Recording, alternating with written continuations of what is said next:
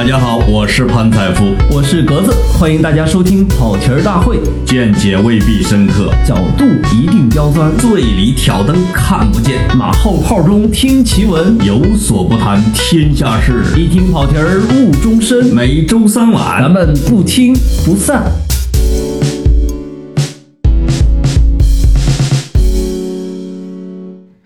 跑题大会的听众朋友好，我是老潘，我是格子。呃，我们开整啊，在一个多星期以前，有一个特别惨烈的新闻，嗯，我看格子的微博上转了，给我们痛心到现在。我们一直讨论了一个星期，决定要把这个话题好好的聊一聊，那就是巴西的国家博物馆在一场大火中化为灰烬。呃，应该说超过百分之九十的藏品和它整个的建筑。呃，基本上快塌了，我看哈。啊，对，过三三层楼全部过火，而且这个剩下的百分之十的藏品都是石头，就是化石、陨石、陶器。它剩剩下了，可不代表它是完好的。对，这是一个大问题。是，尤其石头并不是火烤没事儿的。嗯呃，巴西的开国五百年，对吧？嗯，包括这个葡萄牙。他跟他的统治时期，没错啊，这个博物馆就是由于这个当时的巴西国王。叫佩德罗二世，他是一个科学爱好者吧？对对，嗯，特别喜欢搞这种博物，所以这个博物馆里边不仅仅是说一些文物古迹，包括大量的动植物、昆虫标本、昆虫啊，甚至他还收集了埃及的木乃伊啊等等。那因为这个巴西是全世界的这叫什么叫动植物的天堂？没错，它有很多的物种是全世界独一无二，有可能在巴西现在已经没有的。对，嗯，所以有大量的动物标本、植物标本，可能关于昆虫水文的啊，有可能还有其他的关于南美的一些独特的一些文化的记忆，在全部都消失了。关键是建筑本身是二百年的这个历史，这二百年里面记录了巴西历朝历代啊，没有历朝历代，对，历代学者不断的收集、收藏、调查的这样一些心血，全部都毁掉。是，就是，呃，有时候你会说一个高楼烧了啊，或者说一个损失了什么多少多少亿美元，这些数字我其实不心疼的。经常说经济损失达到多少多少亿，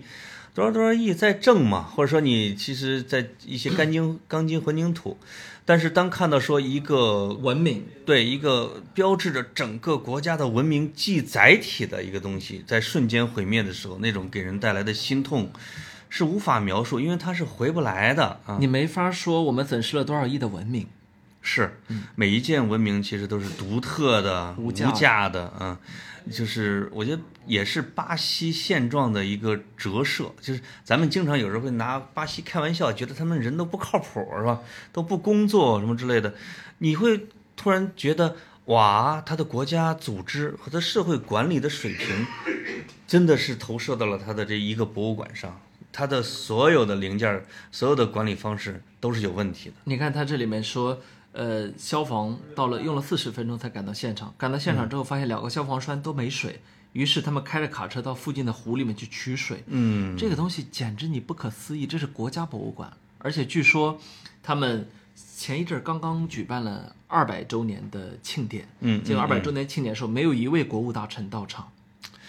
啊，这个我也我也看了一些资料，说他们这几年啊，近年来就是给这个博物馆的拨款，就是资金是多少钱？说最近的这一年，二零一七年，他们得到的拨款折合成人民币是十五万元，就是一点三三万美金嘛。这这这这是金砖四国的水平吗？金砖五国，谢谢啊。现在已经五国了哈。BRICS，这这当年这个这这当年巴西的经济增长率可是达到了百分之五点几，甚至到六。你会觉得哇，这是生机勃勃的一个国家，这是南拉丁美洲最大的国家，是 啊，这个和它的这个和它的经济增长，我觉得关系不大。但它现在已经经济已经很下去了，对，也还行。卢拉时期还行是吧？呃，但是就它的经济实力来说，保护这个博物馆当然完全没有问题啊。这个，这个是其实我觉得更大程度上也也很像是。文化本身的问题。嗯，马尔克斯在一九八二年在获得诺贝尔文学奖的时候，他有一个演讲词叫《拉丁美洲的孤独》。嗯嗯，他其中就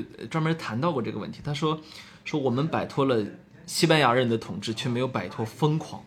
他说，那个对我们来说呢，说现实并非纸上之物，它就在我们身边，每天左右无数生死。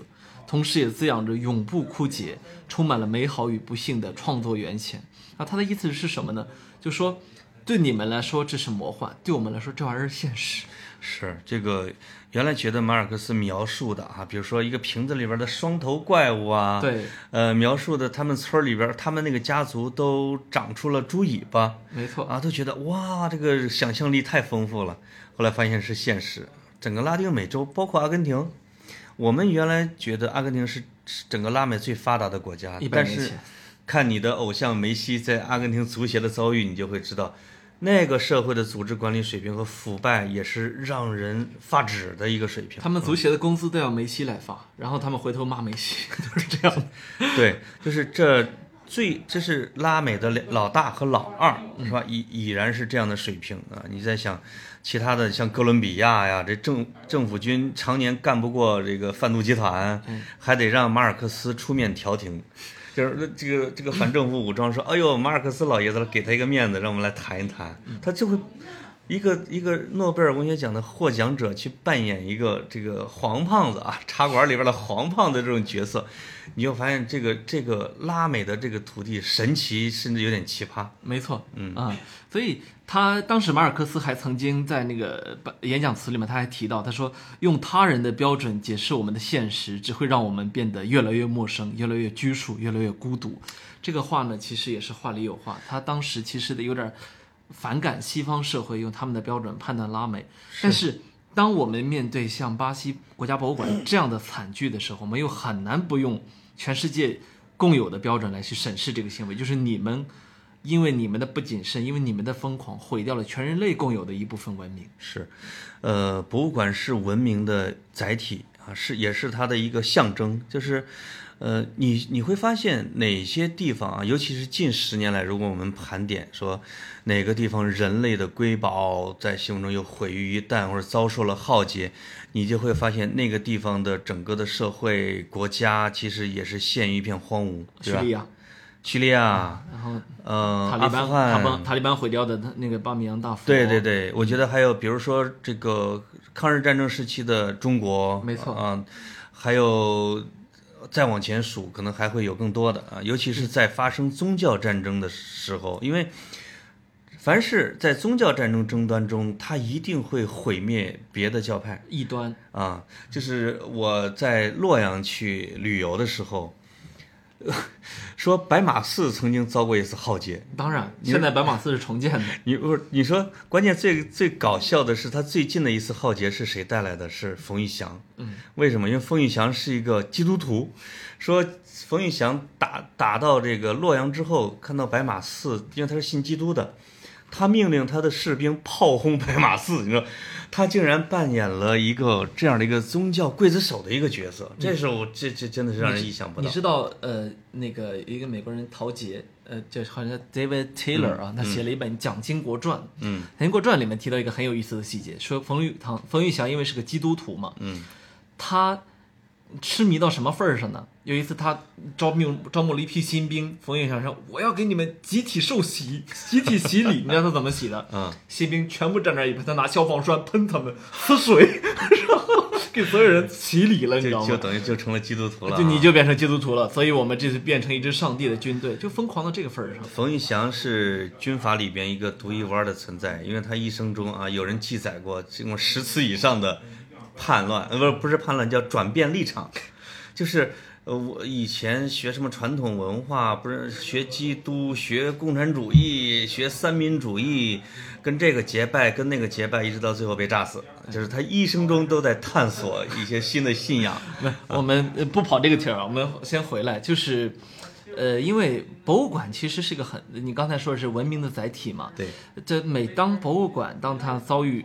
状况的时候，大的这种灾难的时候，就很多时候是伴随着生灵涂炭的。生灵涂炭，人类浩劫。对，所以我我每到一个城市的时候，我特别的爱去看当地的博物馆。嗯嗯嗯，我相信你也有这个爱好。我爱好我，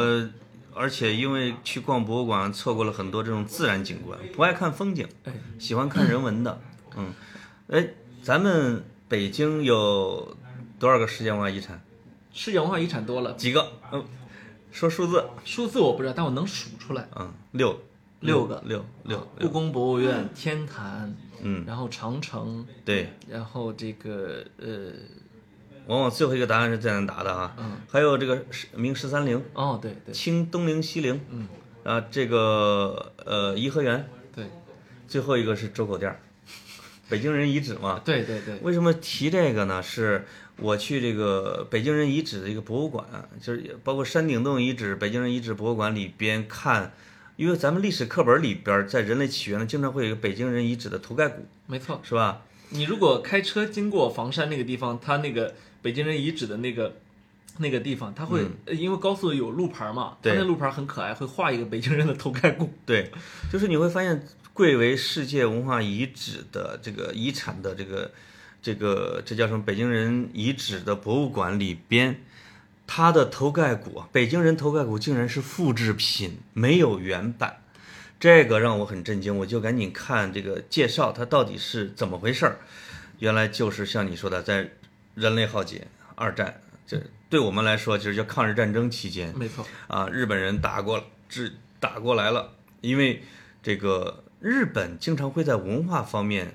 来发起一些挑战，就是他要证明日本的国土啊，就是他的人类起源文明很高，所以他很注意来搜索、来抢、去劫掠一些关于文化的一些东西。那么北京人的头盖骨作为震惊世界的这种发现，也在他的抢夺之列。你们河南被他抢的也不少。你也不少你去安阳的殷墟，去洛阳，你会到处看到这个地有好多展品是个图片儿，呃，现在存于日本的某某某。对对对，那个说说的那个头盖骨呢，就是本来是有六个原版的头盖骨，这是考古学家多少年才发现的。对，这个在日本人到来之前，我们中国人说准备把它悄悄地装到箱子里边去运给这个美国的海军陆战队什么之类的，反正就是海军吧，让他给带回美国，等战争胜利以后再给拿回来。结果在这个途中，头盖骨不见了。有几种说法，一种说日本人抢走了，一种人说法说美国人拿走之后没还，还有一种说法说那个美国人的军舰在海上失事了，整个的就掉到海里边。还有一种说法说我们中国人就是看着运不出去了之后就地掩埋了，但是掩埋他的人在战争中牺牲了牺。牲了。嗯然后这个就再也找不到了。这个，我觉得是我们中国文物史上可能最重要的文物之一，因为关系到老祖宗起源的，没错从此就没了。嗯，这那咱俩刚才还一直在讲说，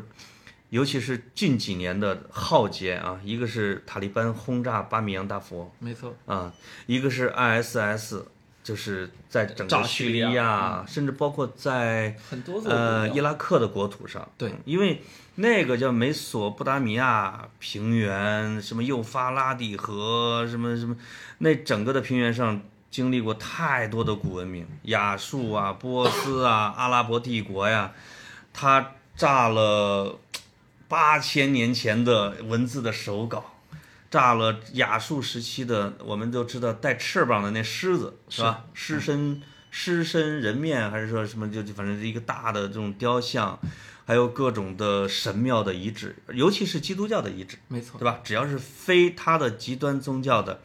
他都给炸掉。我就一看一排列十个没法以看上啊那个那个看了真的是心疼。会让人真的是泪下。你就会发现一个就是说呃信仰的愚昧和导致的狭隘，会对人类的文明摧毁到一个什么样的程度？没错，嗯，实际上这这些年呢，还是看过一些很有意思的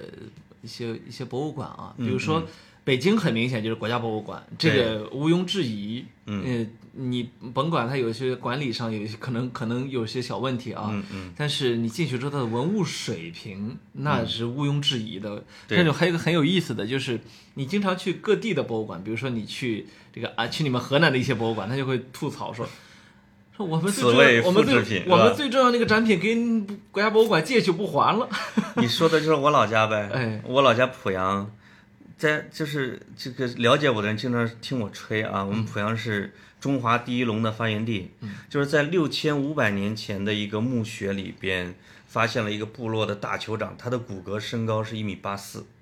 他的左右两侧左青龙右白虎，就是一个龙一个虎，全部是用贝壳拼成的，一米七以上的龙和虎。已经非常接近现在的龙虎，被认为是中国最早的龙的起源，现存于国家博物馆。那 你我们当地什么后母戊鼎啊，是你能想得到的都在那儿呢。都在那儿。我们呃，一九八七年是发现的那个龙，当时我刚刚在濮阳啊，我们组织去观看了。观看的时候告诉我们说，这个是复制品，已经给就是说被首都博物馆抢走了，就是就你你知道我我在今天看了巴西这个事情之后啊，我产生了一种什么感觉呢？就是我反倒有点支持把它给收上来，因为中国国家博物馆和北京的这几个博物馆的管理水平啊是高于地方博物馆的，嗯，或者说它的这个消防也好、安保也好是要严格很多的。我我反倒觉得这是一个比较安全的一个。你让我想起了在我们河南开封啊，嗯就我上中学的时候发生的一件大案。你有不知道有没有看到什么叫什么开封九幺八大案什么？你可能看过，它是后来拍成了纪，类似于叫纪录纪纪录片一样的。它是开封博物馆在一夜之间被一个二十六岁的青年叫做刘农军，没有一个人发现，一夜之间一千多件文物不翼而飞，而且半年之后，就那些文物啊，就是半年之后才被找着，差一点就已经飞向了国外。当时负责这个案子的是当时的开封公安局局长叫武和平，他因为破了这个案子，这个直接被调，后后来到了天津，不叫一路提拔，是直接从开封市公安局调到公安部。啊、负责新闻发言，我记得，就是你会知道，就是而且他是被认为神探，嗯，他就完璧归赵，但也印证了你的那句话，在地方的小博物馆，叫这个叫这我们我们经常会叫什么怀璧其罪，或者是说，当你一个小孩儿你拿着一件宝贝的时候，你是非常不安全的，我被别人给涂上啊，我再跟你说一个，我不说是哪个地方啊嗯、那个因为这样说了会增加他的安全负担。对，我曾经去过西藏的一个庙，嗯那个庙里面呢有四道宝藏，嗯其中前两道呢很容易看见，嗯呃，另外两道呢就很不容易看见。嗯这不容易看见两道，两道应该怎么看呢？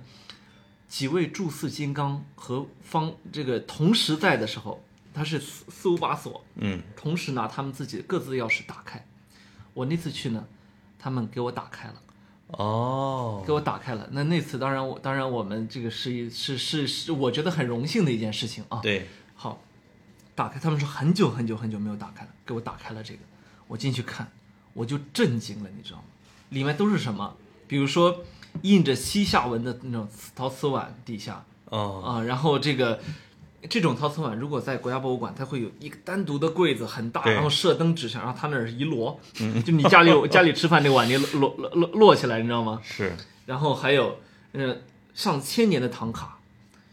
这箱子里面一叠，哇，呃，另外一个箱子还有一叠，嗯一掀开一看，都没没怎么保护，特别好。在中国的西北啊，我觉得像甘肃、陕西、新疆和西藏是有大量的这样的文物。你知道，关键这这还只是它一部分啊。嗯我说的是，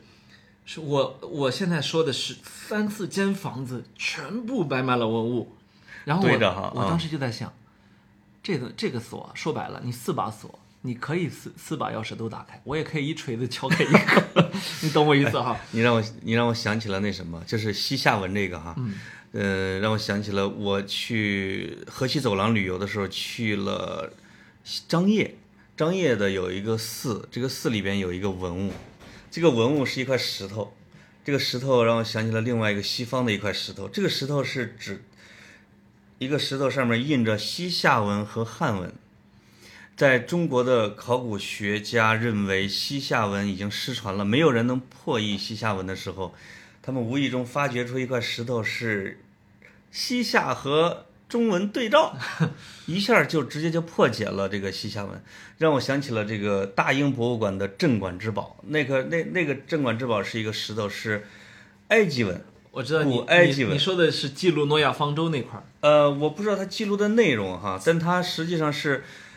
当人们几百年都已经无法破译啊，或者或者说几千年无法破译古埃及文的时候，这一块石头上印着埃及文和拉丁文，还有一个什么文字的对照。从那块石头，人们破译了整个文明的密码。我想说的是，那个西夏文和中文对照的石头就在一个玻璃柜子里边放着，在一个市级的一个呃寺庙里边，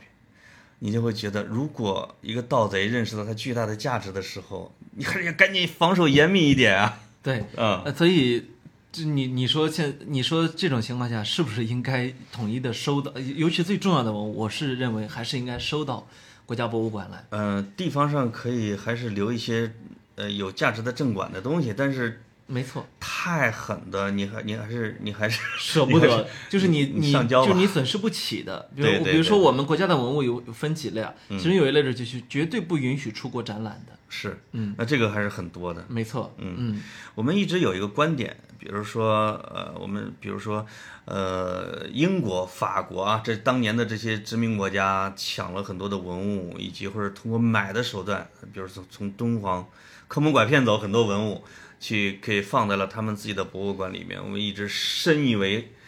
愤怒，一直想给他要回来什么之类的。但也有一种博物馆，它不是抢的别人的，就是你会发现，我去德国的博物馆岛，就是柏林有一个很著名的博物馆群落叫博物馆岛，你会发现它几乎没有在外边抢过，因为它没有殖民地。就是德国的考古学家除了靠买，就是靠捡废品。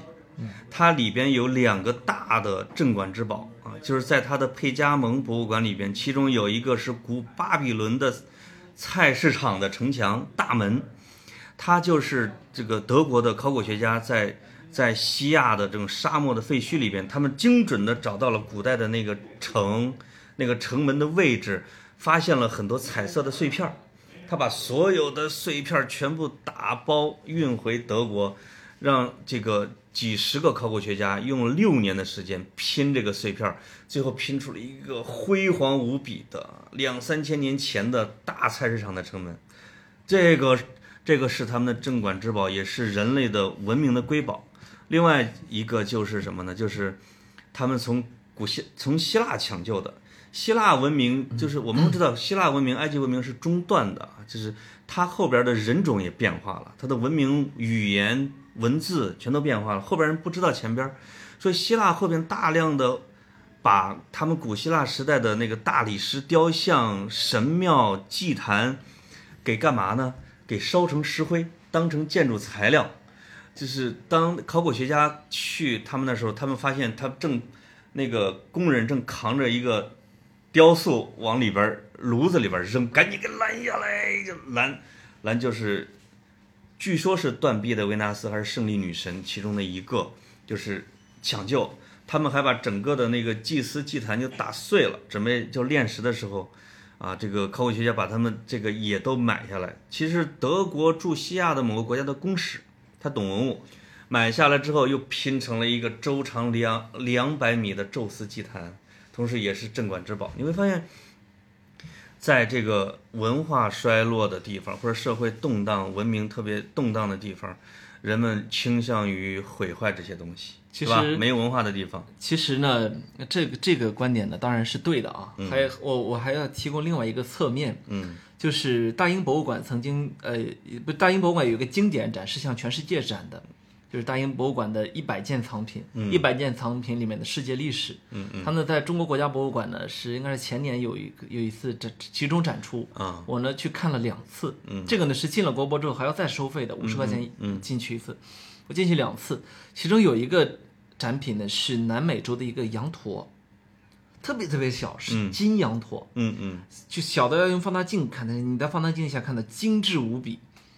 这个东西啊是抢救下来的，或者说遗漏下来的，嗯嗯是西班牙殖民者他们杀到南美洲之后啊，这个这个玛雅文化呀，这个南美人啊，他有好多金子，但是他不知道金子的这个货币价值，于是他把用金啊做了很多很多极其精致的艺术品。西班牙殖民者过来一看，金子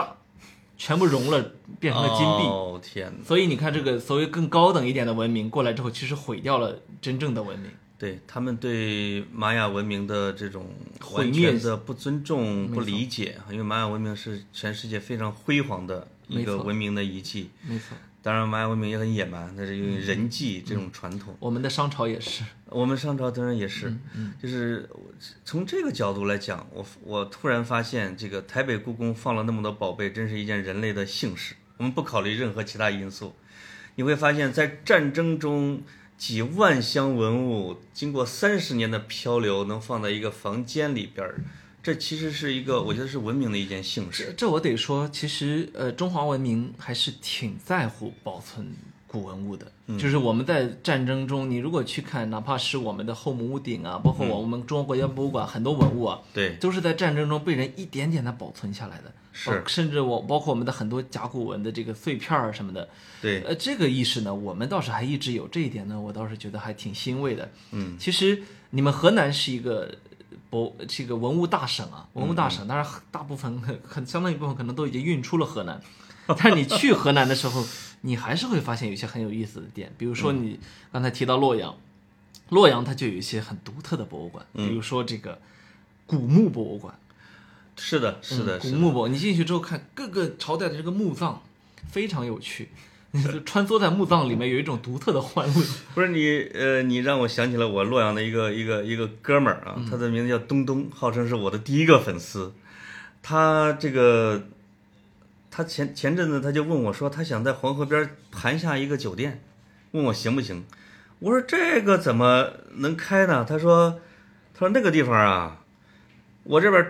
这个我这个酒店十一层，在黄河边，在刘秀坟那儿，前几任都赔钱，装修挺好。他说，他说这个生意太差了，但是他对面喝羊肉汤的老出名了，是清朝的老汤。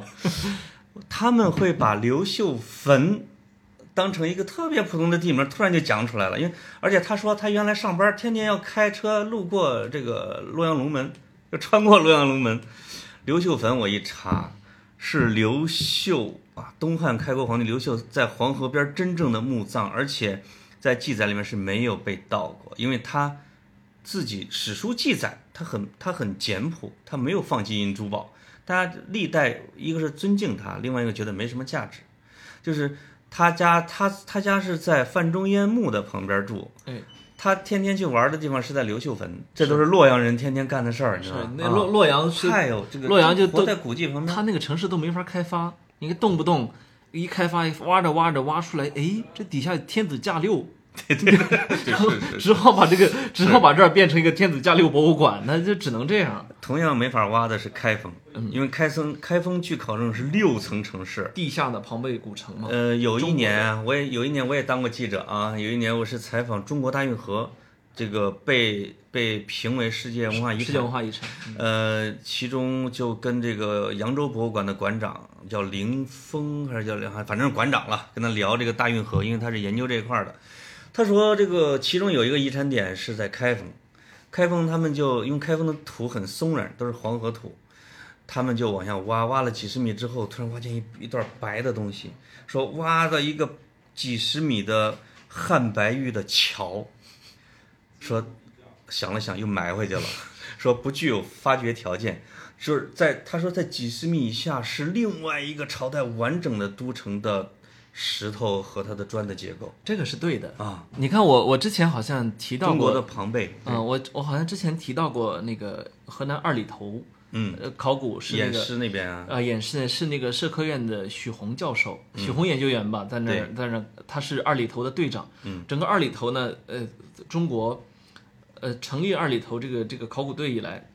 应该明年是正好六十周年，嗯嗯六十年换了三任考古队长，许宏是第三任。嗯，这六十年呢，有一天就有人网友在他微博上问说：“你们开发怎么样？” 说说总共三百万平米的一个，呃就确定了有三百万平米啊。对，我们这六十年挖了差不多四万平米吧，然后下面都在问说你们用什么挖？说差不多挖二勺这么一个节奏吧。是是是是，然后他就说，跟他给我解释，我们不急着把它给挖完，我们就是延缓一下速度，这个东西你要把东西留给子孙，其实不主张真的要去，非得要去考古，非得要去挖它。哎你还是应该，如果它能够好好保存在那儿，不被盗墓贼给这个盯上的话，你还是不应该去开发它。嗯，一想起这件事儿，我就只想哭，因为为什么呢？一九，我刚才讲，一九八七年，八七年，我们那个我们濮阳的边儿上叫一个有一个叫溪水坡的地方，其实想建一个污水处理厂，现在我去看有三千亩的水面啊，挖的时候就挖出了中华第一龙，这可不仅仅是这一个墓，他们挖出来了六十多个墓，而且在这个墓的周边是整个的一个部落的遗址，他们就把这些骨头给搓出来之后放水了。但我我后来专门写了一篇文章，说每想起这个地方我就直跺脚啊，就是他觉得把这些这是文物捧出来以后，其他的一灌水，整个的群落全都没了。实际上我们那个地方是古代的雷泽的边儿上，他这个大酋长他的身份是很有可能慢慢考证出来的，而且整个部落的布局是非常大的。你用几个月的时间就把这个遗址全部给挖光。然后建了一个污水处理厂水库，现在现在是我们濮阳人民喝水的地方，整了一个牌子叫全国重点文物单位，这个西水坡遗址水库，水库 什么都没有，就是我一直在想，因为我们隔壁市是有殷墟，我跟他们濮阳的领导讲说，如果这个西水坡保存下来，是百分之百能申请的世界文化遗产的，但是可惜。已经被被没有文化的全部都毁了。没错，有时候我特别的恨这个盗墓贼。我是我其实不是恨盗墓贼拿这东西出来赚钱，嗯，而是说你你当你去盗了墓之后，你破坏了古人摆的那个原样，嗯，你也破你你这个东西应该是让专家来看，是在这里面是放着我们古人生活的密码的。是的，这是我们古人给我们留下来的唯一的信息。我们真的没有时光机器。我们只有后代一点点的推演，说哦，那你如果只给我这个东西，我其实有时候看不出来是这个到底有什么不一样的。盗墓贼基本上就是看这种铜什么青铜器啊，什么金器啊，或者这种的，觉得能卖钱的。破坏你的摆放方式，他真的很破坏。他他其实也错过了很多国宝级的东西。我在这个南京博物院，人家叫博，很多都是博物馆啊。我们河南博物院南京博物院叫院的。故宫博物院。哎，对，叫院的没几个。看到了著名的竹林七贤砖雕，他就是在一个南京附近的一个墓里边发现的。那时候盗墓贼把宝贝盗了，落下一空壳，结果最有价值的是那个壳，就是在整个墓用砖雕了特别完整的竹林七贤。那是国宝，这是少数幸运时刻，大部分时候他们还是贼不走空的啊！你就是把砖都给搬了是吧？对，啊，我说最重要的东西他们还是拿走了，大部分拿走。是的，是的，这些盗墓贼有些还是有一定的文化水平，或者说有人指导了他们。嗯，现在盗墓贼已经少了，你知道为什么？基本上盗空了。没错，嗯，好盗的已经盗空，十万、二十万的这种墓，这种地下的墓藏被盗空。嗯，呃。我觉得这种非战争时期的浩劫也是浩劫，没错。嗯嗯，呃，我也许我们的老祖宗的宝贝实在是太多了，因为巴西开国五百年，对吧？对，我们可能就得好几千年，甚至可能是五千年的这样的历史，历代都会有，而且又埋的这种传统，给我们留下太多宝贝。但我们这些败家子儿。我们真的是败家子儿。我们有的时候其实不太珍惜的。你如果去去去台湾、去日本、去一些很多国家，呃呃，台湾是地区啊，嗯，你会你会看到，其实，呃，怎么说呢？有些特别小的东西啊，给人家做成了博物馆。为什么呢？它东西少啊，它它可不得珍惜着来嘛。我们这儿呢，就是可劲儿造，还剩下那么多。可对对对对，这个。我我这个我在苏格兰去去玩的时候，在斯特林堡，斯特林堡就是电影《勇敢的心》斯特林桥战役的这个发生的地方，那是个古城。呃，这个因为大家都在传说苏威廉华莱士什么之类看那些王宫，但是我走过小巷的时候，发现有一个门我进去，大概里边有十几件文物，也不能叫文物，是老东西。我以为是一个慈善店呀、二手店呀，看的时候他说。这个主人就坐在那儿说：“这是一个 museum，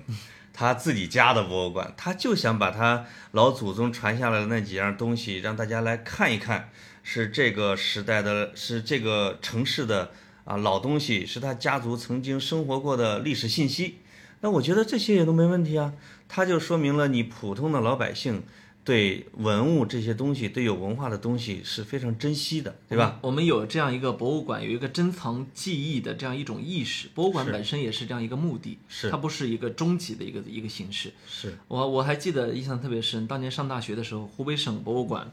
第一次，呃，那个他在全国的省级博物馆里面第一次这个免费啊啊，他免费，然后我那时候穷学生嘛，对。这哟这免费呢，去看看吧。啊，就什么越王勾践的剑，吴王 什么夫差的矛，然后什么那个编曾侯乙编钟，哇，从那个时候开始，这个进入博物馆的这样一个语境里面。是，嗯。嗯，哎呦，我觉得咱俩聊博物馆啊是聊不完的话题。没错，嗯，我前两天去泰国，以后有机会还得接着聊这个。我前两天去泰国，还这个专门跑去看他们的一个国家博物馆，还有一个暹罗博物馆。是吗？啊，嗯，我一直有一个想法，咱俩什么时候找时间聊一系列的中国的世界文化遗产？我觉得这个很有意思，这个坑可以挖啊，这个可以挖哈。希望在某个新闻不多的时候，我们把它给兑现了呗。我还是希望大家呢，就是听到我们这些想法、这些坑之后啊，告诉我们到底想不想听这坑，还是有时候还是要催一下啊。对对，中国现在世界文化遗产可能有呃仅仅四五十个，对吧？仅仅仅少于意大利，是吧？意大利，然后反正意大利、西班牙、中国当世前三。呃呃，是意大利、中国。现在现在是这样一个数量数量上哈，但是可能未来我我觉得我们应该基本去过绝大部分了，嗯，反正我应该去过绝大部分。我是自然的一些没太去，但是文化类的已经去差不多了。对，自然的你就觉得濮阳那个农村还挺好了，已经。我们濮阳，我还哦，我前几个月刚开车去了我们在春秋时期魏国的都城。它这个都城建了三百八十多年之后，被一场黄河水埋了，所以它现在那个遗址的上面只有一个碑——魏国都城遗址。在这个遗址上面有几个村子，村村子有两个名字，叫东高城、西高城。高是高高的城墙的城，你就会知道这是一个历史多么悠久的地方啊！我们就在地下行走在河南，你应该很容易觉得自己很渺小。你跺一脚，底下就是个千年文物。是我们争取后代千年之后挖，有一有人挖掘是，哟，这是潘老故居啊！哎，等我以后不忙的时候，咱俩就实地的，哎，坐在长城上，或者坐在一个什么龙门的台阶上，对，我们好好的一个一个聊起来。我们我们不如到时候把这个，到时候说不定我们俩就发达了，把这跑题大会变成了视频节目。哎，有可能啊，啊，就这。就是特别像那个抖音，哎，我现在在这儿呢啊，我背后就是卢舍那佛，我去，太神往了。我们一定要为了这个，为了文明变得财务自由。好嘞，好嘞，好嘞啊，大家再见，拜拜。